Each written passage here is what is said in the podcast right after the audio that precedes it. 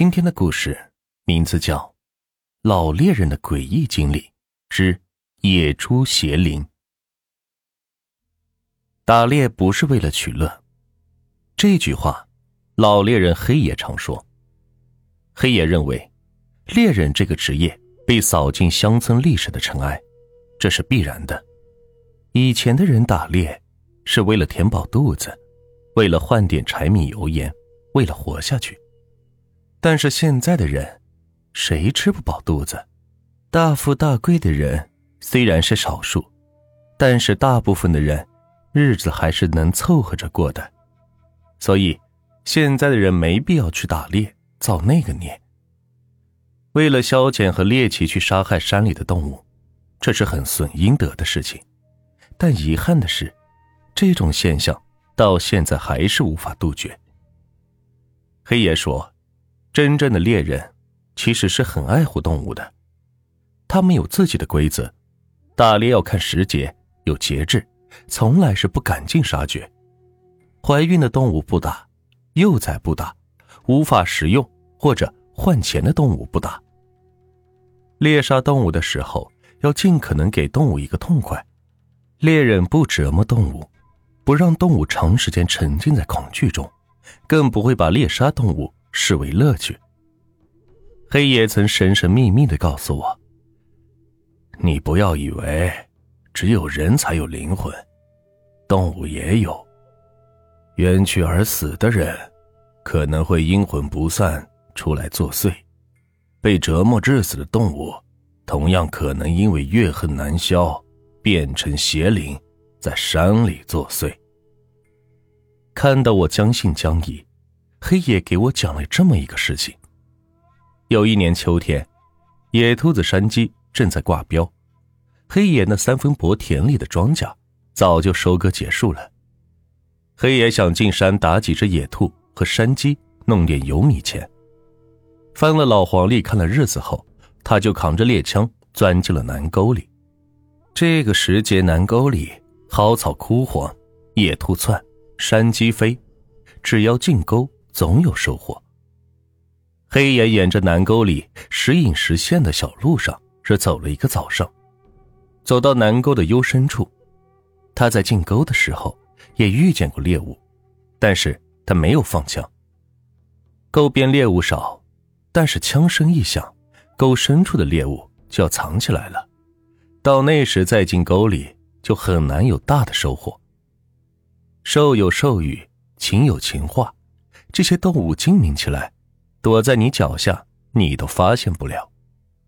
南沟很深，两侧有数不清的小山沟和茂密生长的森林，没有任何一个老猎人敢说自己能把南沟摸透的。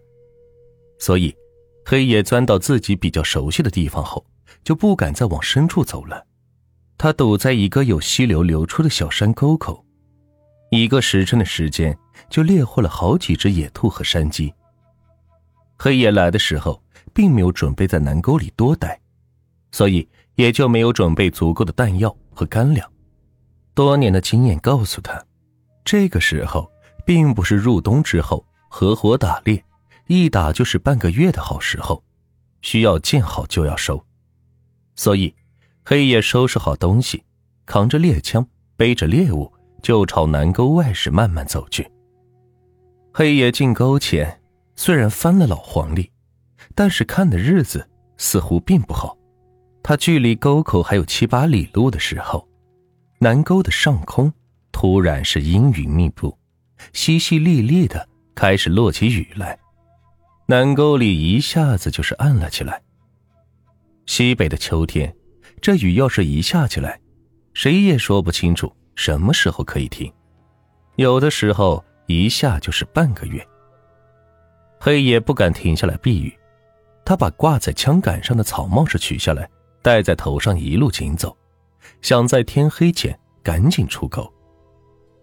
黑爷步履匆匆，当他经过一片茂密的灌木林的时候，冷雨突然夹着一阵风扑面而来，让他是不由得打了个寒战。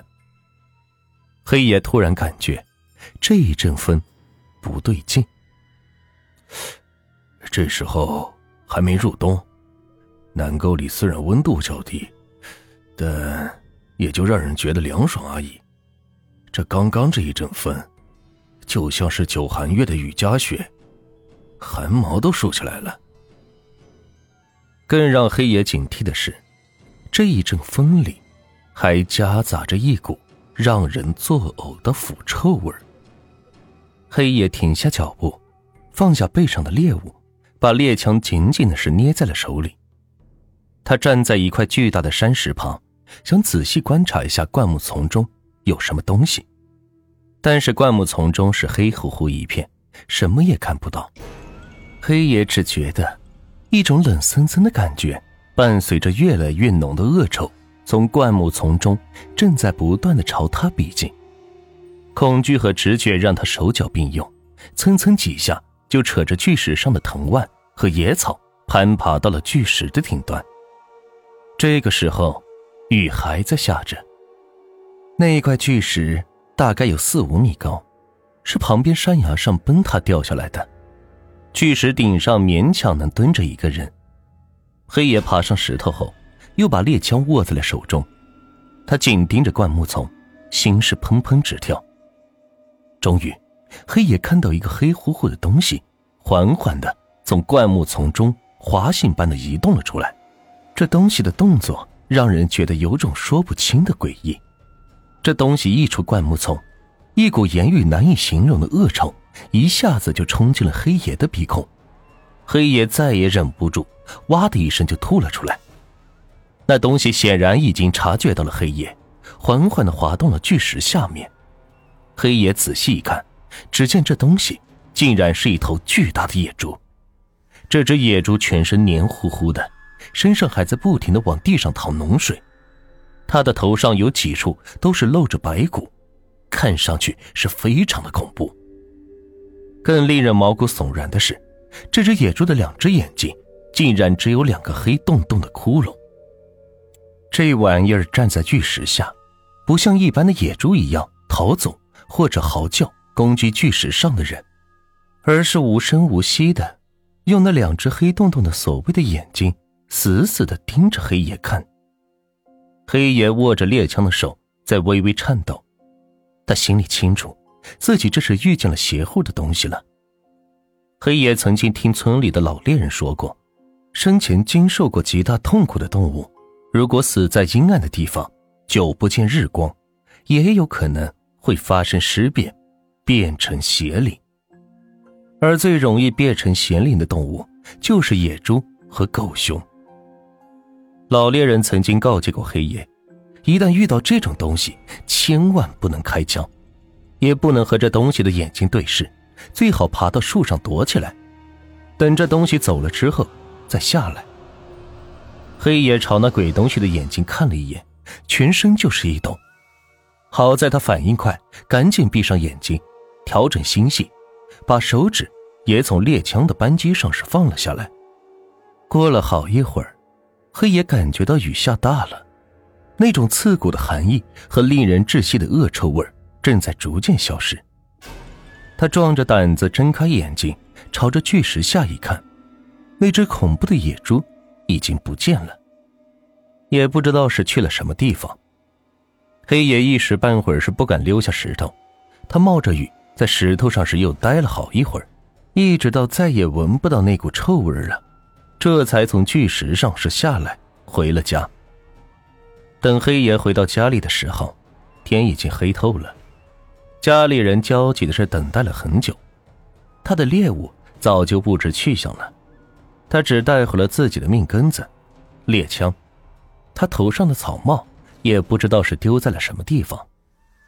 黑爷换了衣服，喝了一碗热汤，惊魂未定。他把自己在南沟遇见的怪东西给家里人讲了一遍，家里人都是后怕不已。黑爷说，自从那次遇见这种怪东西后，他有一年多的时间没敢再进南沟打猎。